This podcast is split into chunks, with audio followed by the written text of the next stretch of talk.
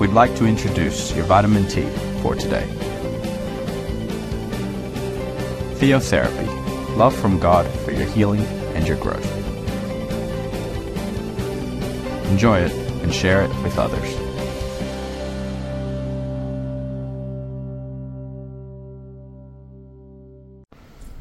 Hello, family. Welcome to Vitamin T. It is a pleasure to be here with you all. Today, family, I'd like to share a topic that's called You Got What It Takes. And for this, I'd like to start up with a passage that comes from the Deuteronomy uh, chapter 31, verse 6. Be strong and courageous. Do not be afraid or terrified because of them. For the Lord your God goes with you, He will never leave you nor forsake you. Family, today we have been reminded about how powerful it is for us as children of God to have the support of God at all the times. For this support, family, it is the support that we need for us to always be pushed to go beyond boundaries and trusting His faith to actually influence miracles in our lives, to actually be able to confront on those times that we need to confront to be able to be empowered for those times where perhaps we're doubtful about ourselves. So, family, it's important that we know who is our God. It's important that when we know that we're capable of anything because we have the support of God with us. For a lot of times we just get scared or perhaps shy or perhaps afraid of giving the next step just because we don't know what's going to happen. Just because we might feel that we're not good enough, or perhaps because we might feel that there's giants in our lives. But the reality is, family, that God is with us, that He will never abandon us, that He is there to support us in those times when we actually need Him the most. And with that support, family, everything is possible.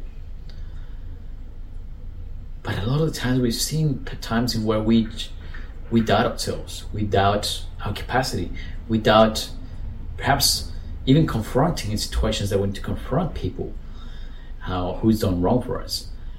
And this is a clear example, family, where the Lord wants us to to be courageous in those cases, to be courageous in those situations.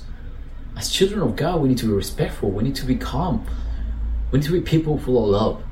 But at the same time, there will be situations in where we have to confront, we have to be firm at times, firm with respect.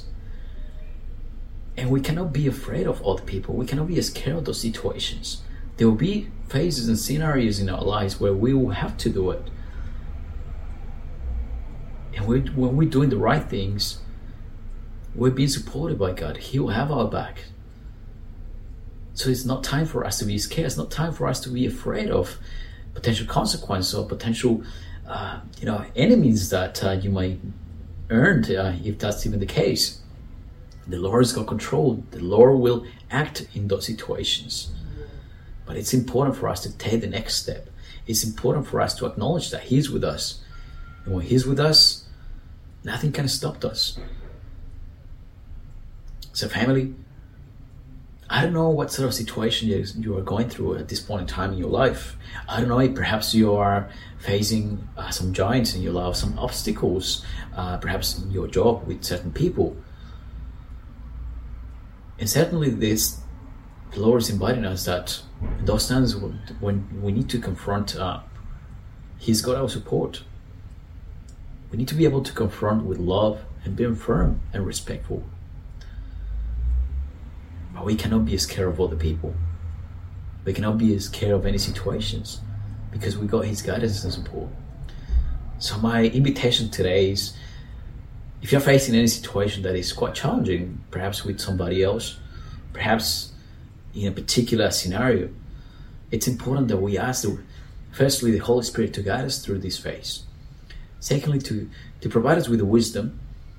Third, with the grace that we need before confronting or having discussions with other people that might be important in this in that particular situation and finally and more importantly seeking his direction and his will in that particular scenario perhaps the lord will take advantage of that situation to uh, teach you something in your life, or perhaps to um, you know uh, mold anything that uh, your heart needs at that point in time. So it's important that we also seek that um, that clarification and, and, that revelation from from the Holy Spirit. Having said that, family, invite you to pray.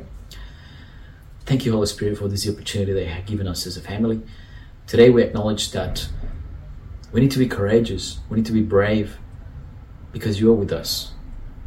We cannot be afraid of anyone or anything, uh, Lord, because you are with us and with your support, we are fully covered.